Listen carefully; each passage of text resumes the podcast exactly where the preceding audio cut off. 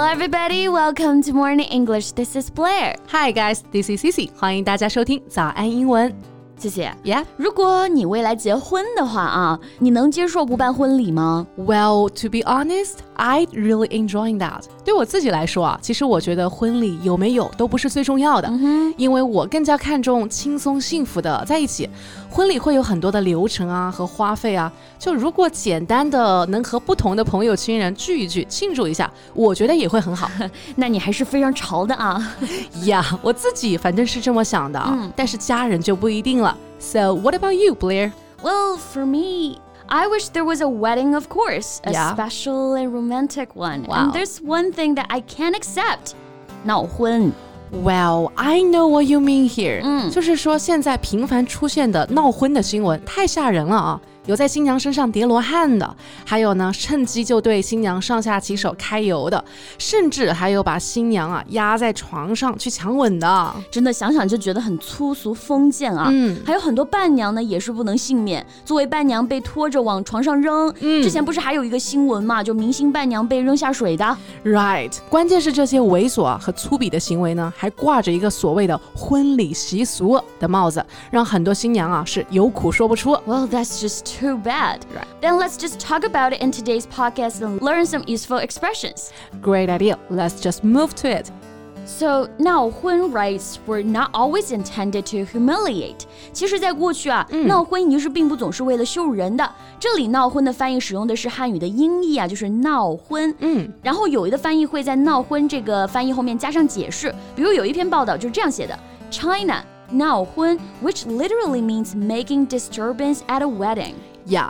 那闹婚呢，也可以翻译为 wedding hazings，H A Z E haze 作为名词啊是雾和霾这个意思，那作为动词啊就表示 play tricks on somebody，也就是啊捉弄某人的意思。呀之前有篇报道里标题说的就是啊，Chinese cities bans vulgar wedding hazings after string of incidents take tradition too far。呀，说的呢就是一系列的婚闹习俗啊，有比较过火的事故之后呢，中国的 城市就禁止了粗俗的婚闹。哎，那最开始的时候，这个婚闹的习俗是起源于什么呢？贝贝？Well, it began centuries ago with the aim of helping to put newlyweds, who often barely knew each other, at ease.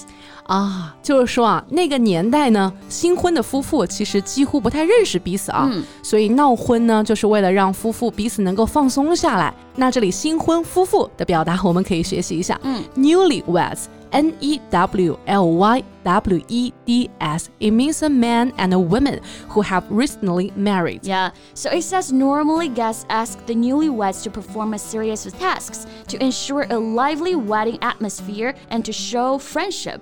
客人会要求新婚夫妇做一系列的游戏来活跃婚礼的氛围，就表示一下友谊。 Exactly. So, rude chores involving the groom's father, such as making him carry the bride, which is his daughter in law, on his back, were once cheered as a sign That she would be well treated by her husband's family. 嗯，就是说啊，有的婚闹仪式呢还会涉及新郎的父亲，比如说让他背着儿媳妇儿，这预示着新娘今后会受到夫家的善待。嗯，那这里有提到一个表达啊，就是 daughter-in-law，字面意思上是法律关系上的女儿，其实也就是说的媳妇儿这个意思。是的，那相对应的女婿的表达呢就是 son-in-law，还有岳父岳母表达就分别是 mother-in-law、father-in-law。嗯，所以最开始啊，婚闹的初衷其实是好的，对，也没有特别过火。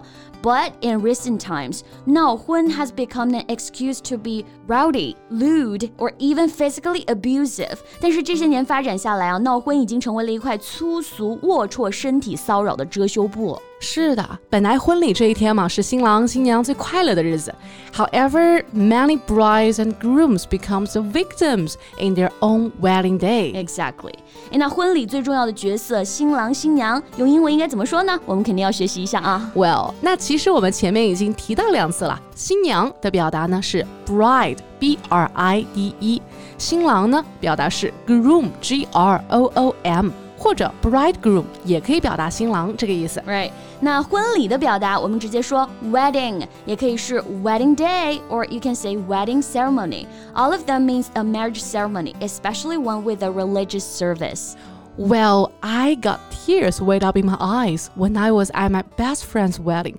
She looked just really beautiful that day. 嗯，是的啊，见证最好朋友的婚礼总是会哭得稀里哗啦的，嗯、是一件非常感动的事情。我之前当我闺蜜伴娘的时候也是这样，I just can't help myself crying。 哎，不过呢，这都是幸福的眼泪，不用擦啊。嗯，哎，贝贝，你刚刚也有提到，婚礼当中还有一个很重要的角色，伴娘。那像是伴娘和伴郎，How to say that in English？我记得有一个表达，是不是 ？best man 可以表示伴郎啊。Yeah, exactly. The best man always keeps the rings. Best man 本身是最好男人这个意思啊。When it's used at a wedding, it means a male friend or relation of the bridegroom who stands with him and helps him during a marriage ceremony. 就我们说的伴郎这个意思。 OK，那伴郎呢？还有另外一个表达、嗯、，groomsmaid，这个和 best man 有什么区别呢？就是当伴郎不止一个的时候，best man 就是主伴郎，给递戒指的那个。我明白了，在我闺蜜的婚礼上啊，我们共同的一个闺蜜啊，就是主伴娘。那主伴娘是不是叫做 best woman？有些时候我们不能直接这样推测啊。OK，伴娘的说法大家还是比较熟悉的。You can say bridesmaid. It means a girl or woman, usually unmarried, who helps a bride on her wedding day and is with her at the wedding. 那主伴娘的说法其实是 maid of honor. All right，主伴娘 maid of honor。 哎，都说啊，伴娘是不能当超过三次以上的，否则就嫁不出去了。So Blair, how many times have you been a bridesmaid? 我拒绝这样的说法啊。Okay. okay, so Cici, how old are you? 跟上时代一点啊，Cici。Okay. 结婚呢，真的是一件很美好的事情，对吧？一起信任，共度余生，还是希望像过火的婚闹这种仪式啊，就不要再安排了。是的，哎，那关于粗俗闹婚的这件事情，你是怎么看的呢？欢迎来评论区和我们交流哦。And so that's what we have for today. So thank you so much for listening. This is Cici. And this is Blair. See you next time. Bye. This podcast is from Morning English. 学口语就来早安英文。